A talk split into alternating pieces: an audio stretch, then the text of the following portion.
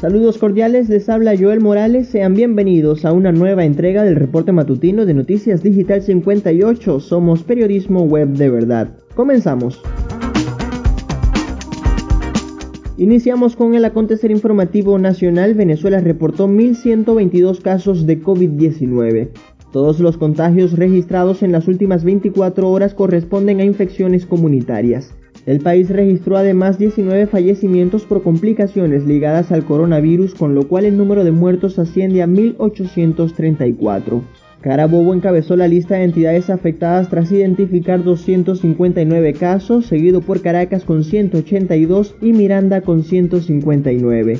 Por su parte, el estado Zulia reportó 28 contagios. Continuamos con el acontecer noticioso venezolano. Interinato ofrece recursos congelados en el exterior para saldar deuda con el COVAX. En una rueda de prensa conjuntamente con el sector salud, el líder opositor venezolano Juan Guaidó afirmó que en caso de haberse pagado la totalidad de la deuda, los recursos serían empleados para adquirir más vacunas o garantizar la cadena de frío reiteró que la negativa del gobierno venezolano a permitir el ingreso de la vacuna de AstraZeneca al país retrasa la vacunación, que es tan necesaria para garantizar el derecho a la salud de los venezolanos. Avanzamos con información nacional, regularán precios de medicamentos e insumos utilizados para tratar la COVID-19.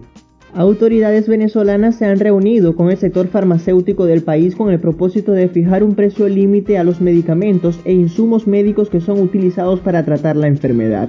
La información fue revelada este miércoles 14 de abril por la ministra de Comercio Eneida Laya, quien aseguró que ya se han concertado precios justos para los fármacos.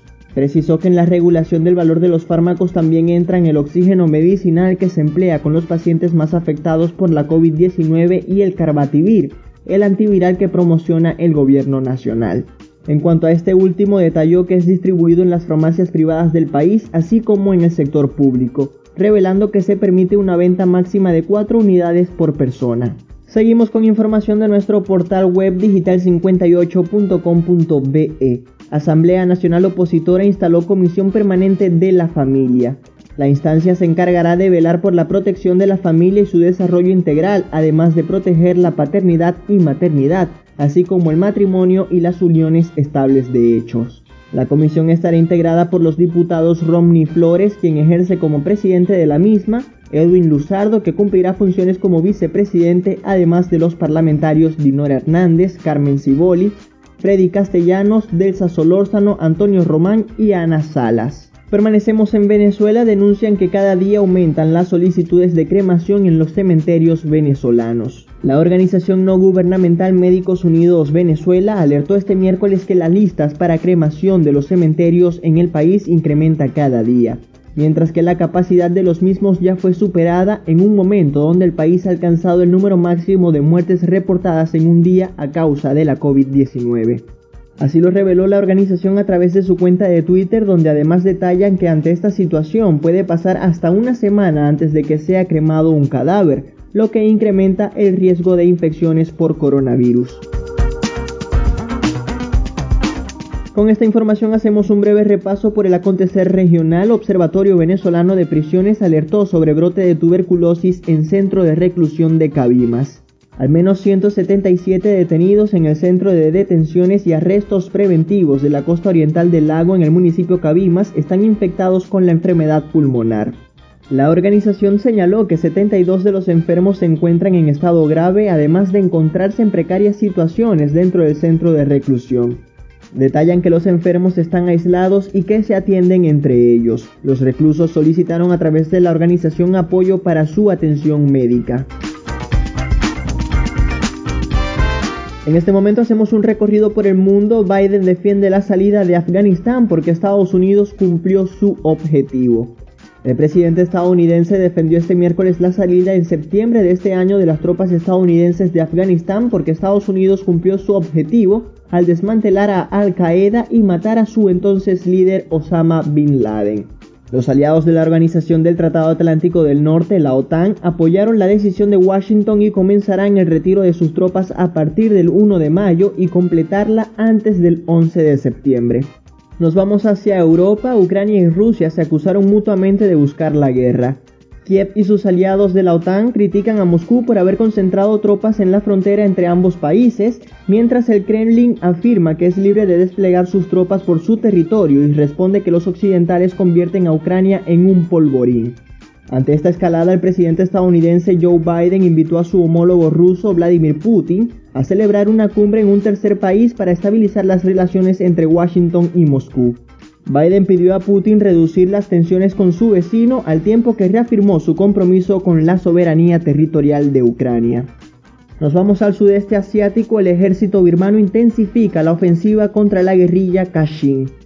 Las fuerzas militares de la nación asiática intensificaron la ofensiva contra el grupo guerrillero de la minoría Kachin con nuevos combates este miércoles, mientras continúan las protestas contra los militares que tomaron el poder tras el golpe de estado del pasado 1 de febrero. Los combates se intensificaron en los últimos días después de que el ejército independiente Kachin tomara el 25 de marzo una base cerca de la frontera con China que estaba en poder de las fuerzas de la Junta Militar desde 1987. Es momento de hablar de deportes. Iniciamos con la UEFA Champions League. Manchester City se cuela en las semifinales. Los británicos se impusieron este miércoles dos goles por uno ante el Borussia Dortmund en el partido de vuelta de los cuartos de final de la competencia europea, logrando avanzar en el certamen con un marcador global de 4-2. Los artífices de la victoria de los ciudadanos fueron Riyad Mahrez y Phil Foden con un tanto cada uno. Por parte de los teutones logró anotar Jude Bellingham.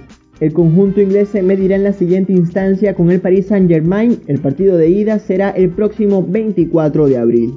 Seguimos en el torneo europeo con un empate sin goles. El Real Madrid logra avanzar. El conjunto merengue sacó un empate a cero en el partido de vuelta frente al Liverpool, celebrado este miércoles en Anfield. A pesar del auténtico asedio que montaron los británicos sobre la portería española, no pudieron anotar un solo tanto de los tres que necesitaban para dar vuelta al marcador global de 3-1, favorable a los de Zidane. Los madrileños ahora deberán enfrentar al Chelsea en semifinales. El partido de ida se jugará el 27 de abril. Es momento de hablar de las grandes ligas para repasar la actuación de los venezolanos en el Gran Diamante. Eduardo Rodríguez lideró victoria de los Red Sox. El serpentinero criollo lanzó 5 entradas completas en la victoria 7-1 de Boston sobre los mellizos de Minnesota. Rodríguez apenas permitió una carrera, 5 imparables y otorgó un boleto, al tiempo que despachó a 5 rivales por la vía del ponche. De esta manera el lanzador valenciano vio la séptima victoria en fila de los Red Sox y la segunda en una jornada de doble cartelera frente a Minnesota. En otra noticia poco alentadora, Astros envían al Tuve a la lista de lesionados. El equipo de Houston colocó en la lista de jugadores no disponibles al pelotero criollo en compañía de otros jugadores. Jordan Álvarez, Alex Bredman, Robel García y Martín Maldonado son los jugadores que los Astros sacaron este miércoles de su roster. Aunque el equipo no brindó mayor información sobre estos movimientos, la prensa especializada cree que se trata de un brote de COVID-19 en la plantilla. Repasemos resultados de este miércoles en el Gran Diamante. Blue Jays vencieron 5-4 a los Yankees, Nationals blanquearon 6-0 a los Cardinals, Cerveceros derrotaron 7-0 a los Cachorros, Kansas City Royals ganaron 6-1 sobre los Angelinos, Gigantes vencieron 3-0 a los Cincinnati Reds, y Tigres de Detroit lograron victoria de 6-4 sobre los Astros. Recuerde que estas y otras informaciones usted puede ampliarlas en nuestra página web digital58.com.be y si desea mantenerse informado síganos en nuestras redes sociales como arroba digital-58 y suscríbase a nuestro canal de Telegram. Recuerde respetar las normas de bioseguridad, mantener la distancia y lavar sus manos frecuentemente. Prevenir es la mejor manera de luchar contra el coronavirus. Ponemos fin a este reporte matutino, narró para ustedes Joel Morales. Somos Noticias Digital 58, periodismo web de verdad.